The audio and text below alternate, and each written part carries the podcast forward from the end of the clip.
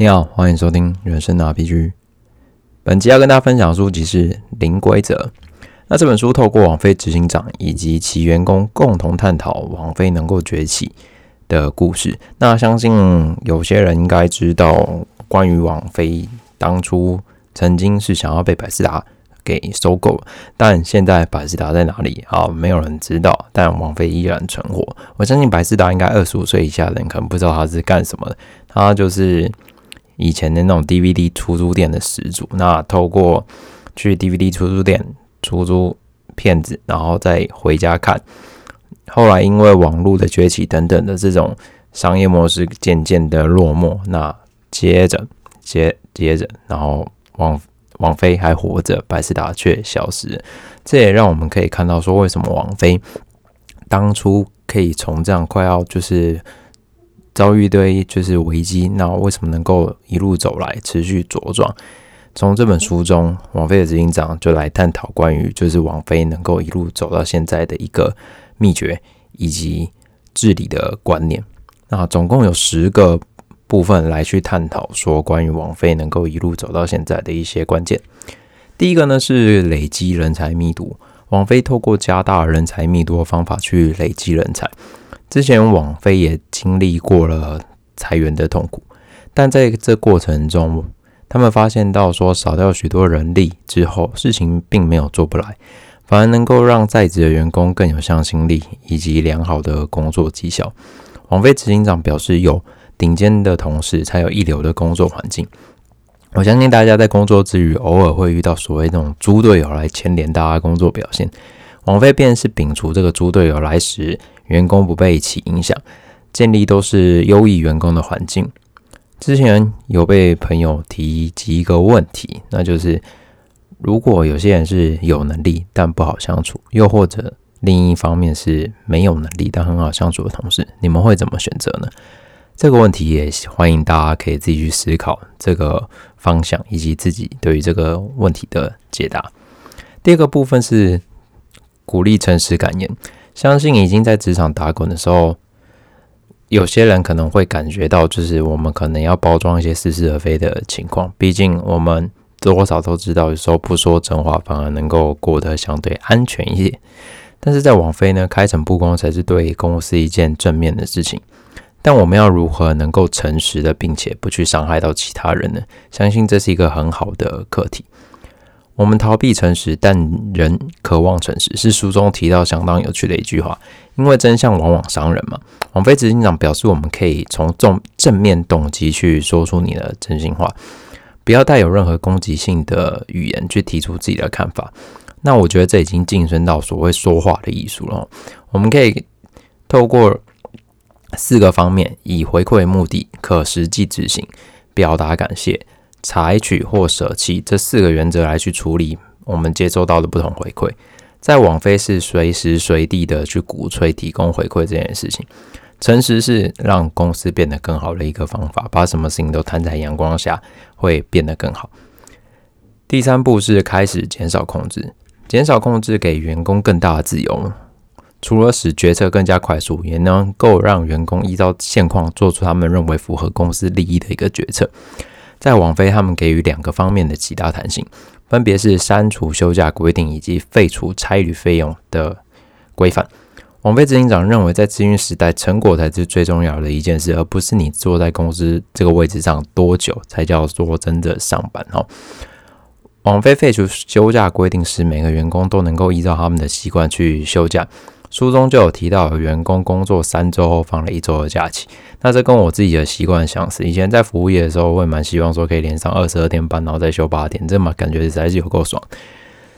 但现实情况好像往往不能。但我可以相信，网飞在这个弹性下是可以做到某些我们可能想做的一些休假的设定。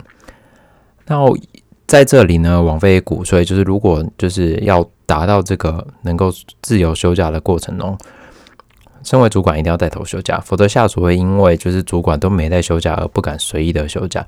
以身作则，使员工知道这个假其实是真的可以休，而不是一个就是看得到拿不到的东西。另一个另外一个方面，则是要去设定休假的条件以及准则。每个部门都会有每个部门相对应比较忙碌的时间哦。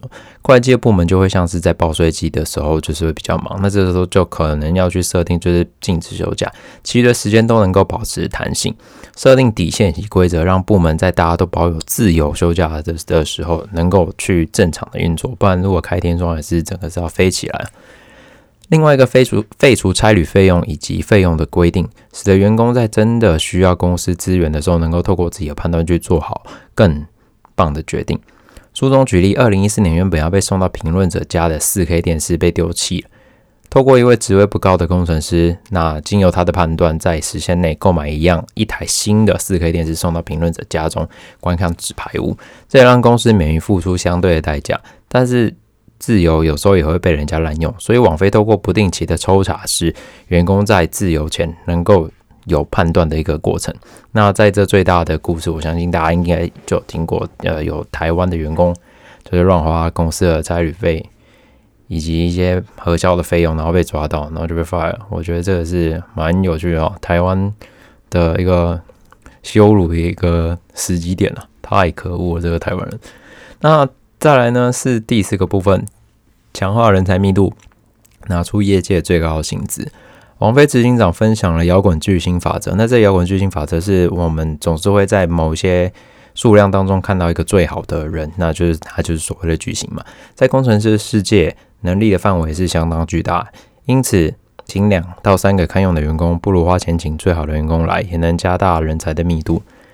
时常我们会看到关于薪资以及绩效。奖金的一个关联，网飞不提倡绩效奖金，因为每年的绩效目标都会随着现实而有所调整。我们不可能多办一些业务，在今年的业绩业绩目标跟明年的业绩目标，或者是整体方向都会不太一样。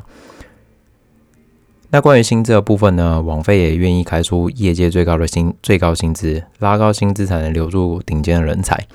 有些公司也设有加薪的制度，但是网飞执行长表示，多数的加薪制度只会将员工推出门。我相信大家知道，加那三到五趴好像真的也是没什么感觉。对于同业挖角，王菲也乐于就是员工去接受面试，并且回报给主管这一次面试时得到多少的报价，这样网飞也可以知道说现实在现实情况中，这位员工在外面的薪资状况是否也有跟上相同的水平。如果没有跟上的话，也可以提。提供相对应的报价。玩具之前先问开价多少，是在这个篇章相当有趣的一句话。如果要拒绝 offer 的话，网飞希望员工把他们得到的报价带回公司。第五个部分是增进诚实感言，把一切摊在阳光下。那不论任何事情在网飞里面都应当是一个可以被公开的状况，纵使犯错的事情也一样。网飞执行长曾经到新加坡去视察，发现公司员工都配。有有锁的柜子，后来执行长便要求把这个去除。公开讯息第一良善，但有时候难免会遇到一些相关的法律问题。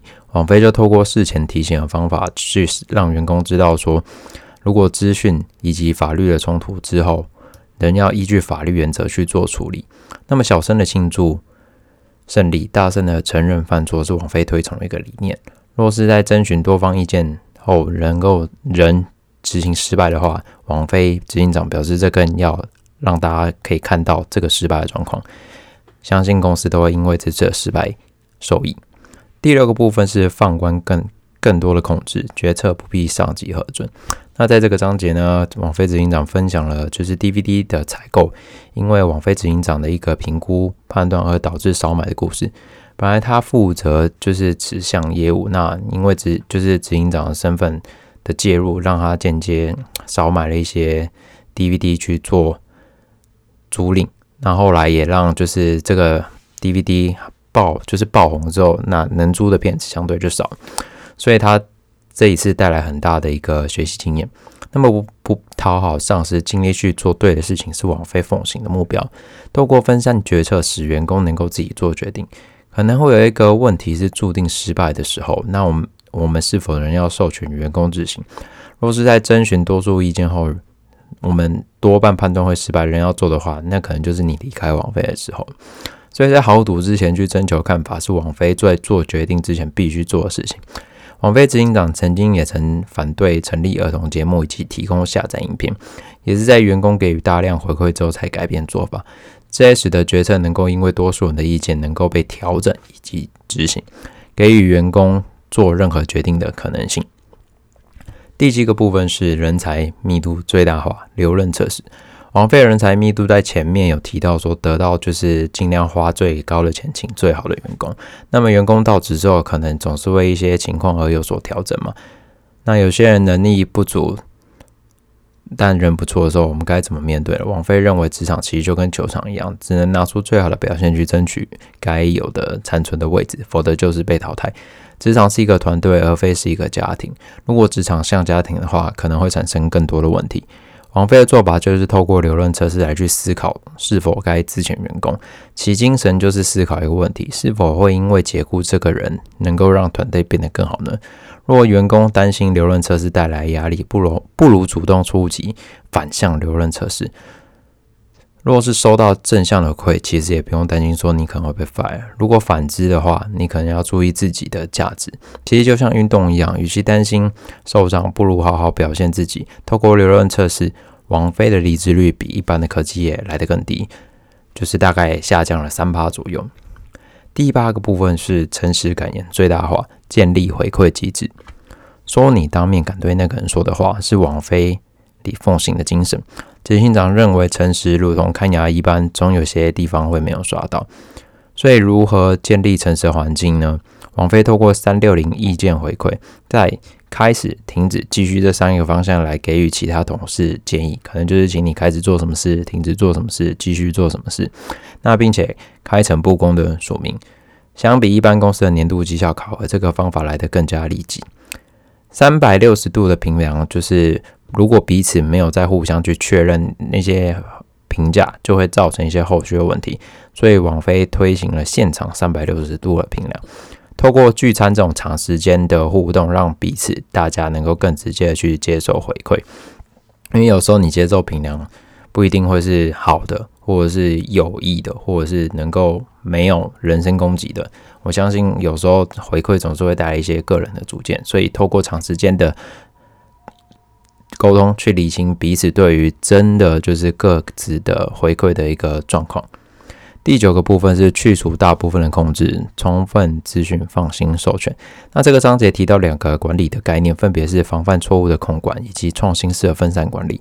在不容许失败的产业，可能像是石油、钻探、飞航等等相对于安全性需要比较高的产业，透过防范错误控管来管理。那么创创新的产业，只要透过创新式的分散管理，才不会去扼杀创意。王菲的管理其实就像树状一样，在每个节点都能去延续骨干的精神。对于发展，王菲允许任何失败的可能性存在。毕竟不是每个影集都能够成功，透过失败让下一次变得更好。大家也可以看到，说其实王菲上面就是布了很多影片，但有名的可能就是只有几部，但可能会看到有一些比较不有名的片子。王菲就是透过这样，可能就是赌一个会成功的机会。那你片子越多。但相对于你赌中的机会就会更多。最后一个是走向全世界，相信世界上每个人都会希望自己能够主导自己的生活，但是在不同文化交流，可能会因为不同的观念而有所误会跟摩擦。这在迈向全球化的网飞就成了他们目前经历的挑战。书中就分享了巴西跟美国看待午餐的不同观念。巴西视为午餐是一个工作交际的时间，美国则视为是个人休息的时间。所以在比较不直接，那么在比较。不直接的国家呢，王菲就会透过一些可能相对于更多的正式场合去提供达到互动跟回馈的状态。像是日本方面，他们就比较没有办法有直接的回馈，因为毕竟亚洲文化再加上日本人的呃一个习性，他们就会变得比较保守。所以在日本的方面，他们就会提供更多的一个回馈的场合，让他们能够勇敢说出他们一些观点跟概念，然后增加回馈的互动。那最后一就是在之前提到第二个部分呢，我们有提到就是回馈的四个方法嘛。那在这再加一个方法，就是文化的调整以及适应。透过面对不同文化的调整以及适应，来再去增加回馈的一个感受。因为毕竟每个文化对于相同事件的看法是完全不一样的。那这也是网飞在走向全球化正在面临的过程以及他们应对的方法。好，那以上就是关于这本书《零规则》。分享给大家，感谢大家收听，我们下一本书见，拜拜。